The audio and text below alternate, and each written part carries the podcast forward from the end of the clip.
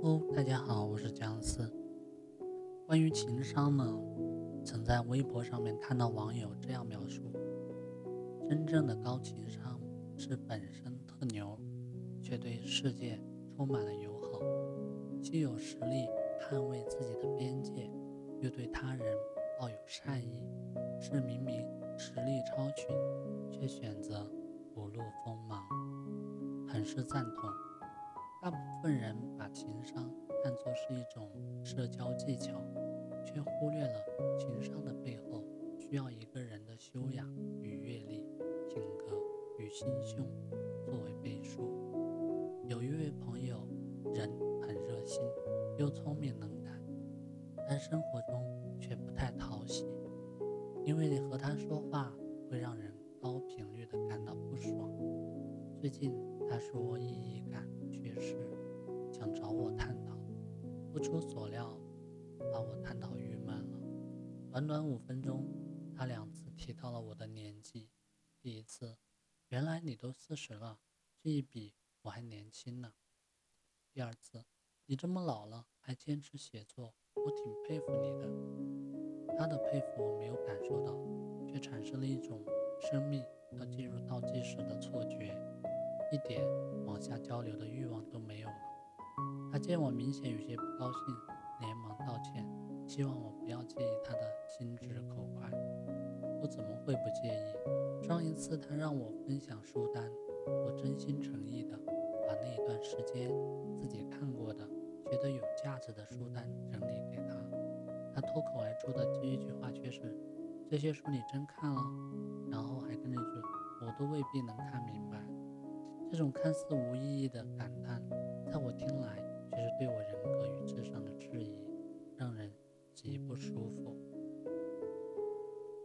有句话道：“说话之伤都是暗伤。”那些心直口快的话，总会在他人心里留下一道疤，积累到一定程度就会爆发。这位朋友总说自己情商低，但我觉得他的情商低，并不是因为不会说话。而是一种不愿意去尊重身边人的漫不经心。不可否认，情商需要技巧，尊重与友善应该是这些技巧之下的底色。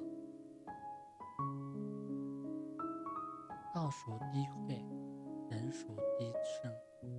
真正的牛人都深谙这个道理。一代名臣曾国藩刚入职场的时候。曾是一个难以共事的刺头。刚开始在湖南操练湘军，他经常行使专责奏事之权，直接向皇帝打报告，把那些不配合他工作的同僚革职查办。结果，同僚们依然给他使绊子，说风凉话。在他建立湘军初期，可以说是处处碰壁。后来。他父亲去世，按当时的制度，他要回家守制。这期间，他开始反省自己为人处事中的处，重新修养身心，确定了收敛锋芒、与人为善的处事原则。再出山时，他的行事风格就转了一百八十度的弯，总把会其指针挂在嘴边。意思是欢迎你们指导工作。以他自己的话讲，以前他觉得自己什么都能，看别人觉得哪个不对；但是现在，他觉得自己百无一能，单看别人却能看到很多长处。有一次，曾国藩过生日，他的一个得力下属送了不少礼。要是以前的曾国藩，可能会直接拒绝。连带教育下属一番。此时的曾国藩却懂得如何不让人难堪。他对下属说：“心意，你的心意我不能不收，但也不能全收。我自己挑一样，可不可以？”下属欣然应允。于是，曾国藩挑了一顶校花小帽，让下属把其他的拿回去。这一举动既维护了下属的面子，又表明了自己的立场，自己能做到的不强求别人也做，己要成事又绝不让他人吃亏与难堪，把自己放在低处，再多看他人的长处，这就是曾国藩的处世之道。与人为善，就是他高情商的底色。曾在网上呢看过一个投票，《红楼梦》中谁的情商最高？很多人把票投给了平儿。作为凤姐的心腹，大观园的经理助理，他的业务能力一流，办事妥帖周到。贾探春料理大观园时候要搞改革，先拿凤姐开刀，平儿从容面对。先是维护自己的领导，说领导不是对问题视而不见，而是有不能这么做的理由。接下来夸探春总聪明心细，能看到领导遗漏的细节。最后又夸探春识大体，能为领导着想，能为大观园谋福利。一番话滴水不漏，让一旁的宝钗、李直心服口服。仅仅是能说会道平儿这个角色不会这么讨喜，在很多情节里面，我们都能看到她用自己的情商周全保护他人。